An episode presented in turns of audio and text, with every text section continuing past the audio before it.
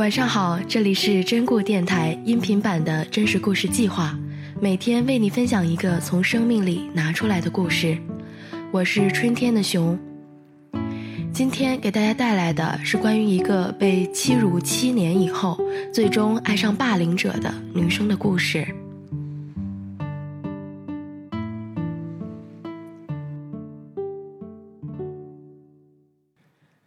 刚上一年级的时候，我就被确诊为过敏性紫癜，严重的时候腹痛、关节痛、头也会痛，情况严重不得不停下学业入院治疗。医生说，这个病是可以控制的，但遇到感染，就很容易复发。一个多月以后，回到学校，同学们都组成了各自的小团体。我性格内向，不爱说话，又跟不上学习的进度，就成了孤零零的差生，受到老师和同学的嘲笑。不幸，三年级紫癜又复发了，我被迫休学一学期。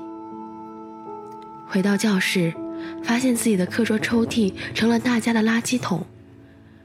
不但书本污迹斑斑，后桌女生还把吃完的零食包装袋、废纸揉成团扔到我的书桌里，还让我清理干净。我不干，他就用长长的指甲掐我的胳膊。从后面大力扯我的头发，周围的几个同学站着看，大笑起来。我不敢反抗，他们就变本加厉。很多次，几个人拉着手把我围堵在厕所门口，往里逼退。六年级，随着身体发育，我长成家长嘴里的小美女，情况却变得更糟了。见我经过走廊，围在栏杆上的男同学会突然闪出来，伸手抓我的胸，或者从后面扯我的裤子。一次课间，我不小心头撞在了讲桌的尖角上，捂住头走回自己的位置，却晕乎乎的趴在了课桌上。突然有只手。沿着膝盖一路往前试探，我睁开眼，发现一个男生猥琐的盯着我笑，手在我大腿根部摸来摸去。我不明白他在做什么，本能的往后退，看着我反抗，他笑了，朝围观的男生们挤眉弄眼，大家爆发出一阵哄笑。后来，班上最混的几个男孩，经常课后围在我身边，用手解开我小背心脖颈上系着的蝴蝶结，手跟着探进去，像一条冰冰凉凉的蛇，或者把手放在我的隐私部位摸索。我像垃圾一样，谁都可以上来踩一脚。我才十二岁。就无数次想到死这件事儿。我尝试把塑料袋套在头上，用双手掐自己的脖子，或者把脸埋在装满水的脸盆里。出于求生本能，也因为怕痛，我没有一次成功过。上初中以后，或许因为性格怯懦，长得还不错，班上的男生们再次盯上了我。没多久，因为紫癜复发，我再次休学。在家休养的日子，我想明白了，或许只有变成那样的强者，我才能摆脱这七年来一直被欺凌的局面。回到学校后，班上欺负我最厉害的刘恒，突然向我表白，我觉得恶心。又好笑，但想到他代表着某些暴力的权威，我就答应了。下坠的速度很快，我无法拒绝他的任何要求。我开始和最叛逆的学生们混在一起，泡 KTV、酒吧，开始抽烟，甚至夜不归宿。我厌恶他，但同学们都对我毕恭毕敬的，我觉得一切还是值得的。这是丛林社会，你不欺负别人，就会被别人打。这是刘恒告诉我的。我不知道刘恒从哪里看到的这套法则，我只觉得他的话充满哲理。我和刘恒虽然是男女朋友，但是关系并不对等，饱尝被羞辱的滋味。出于某种补偿心理，我也开始寻觅自己的猎物。没过多久，我把一个转学生拽进女厕所，手脚并用，踹他的膝盖。我还和别的女生一起扇女同学的耳光，内心满是嘲讽和得意。谁能想到，一年之前，我还是另一只哈巴狗呢？十四岁那年，在一点点酒精的作用下，我和刘恒发生了关系。我告诉自己，这是爱情。我觉得感情应该是热烈的，便开始自残，渴望用这种方式获取他的心疼。最多的时候，我手上一共有二十几条深深浅浅的伤痕。没想到后来是旧病复发，暂时救了我。紫癜带来的腹痛导致我将近二十天都无法进食，关节也疼得走不了路。我第一次坐上轮椅，被父母推着四处做检查。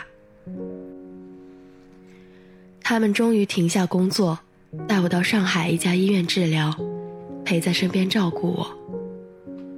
大剂量的激素和免疫抑制剂，使我的脸不停的发胖，身体也开始走形。再也没有人夸我漂亮，我出门还不敢取下口罩，在外面吃饭的时候，我连头都不敢抬。再次休学的这一年里，刘恒早就和我分手了。离开了那些混乱的关系，我爱上了看书、看电影，还有摄影。重回学校以后，我不想再让父母失望，想要开始新的生活。有了之前的经验，到新班级之前，我特意剪了一个特别短的头发，看上去不太好惹。或许是短发比较特别，我再次吸引了班上最混的男生。他在我最丑的时候向我表白了。我想这个人可能是真喜欢我吧。我答应了他，他晚上约我出去玩，想要发生关系，我也没有拒绝。和上次一样，我告诉自己，这是爱情。升初三的暑假，他告诉我自己在吸毒。那时候我才发现，他一直对我撒谎，和别的女孩暧昧，我却害怕离开他。我求他去戒毒，他当着我的面把家里所有的毒品都扔了，还答应再也不碰毒品。然而到了第二天，我却怎么也联系不上他。我再怎么混。也知道不能染上毒瘾，我下定决心，必须离开他们。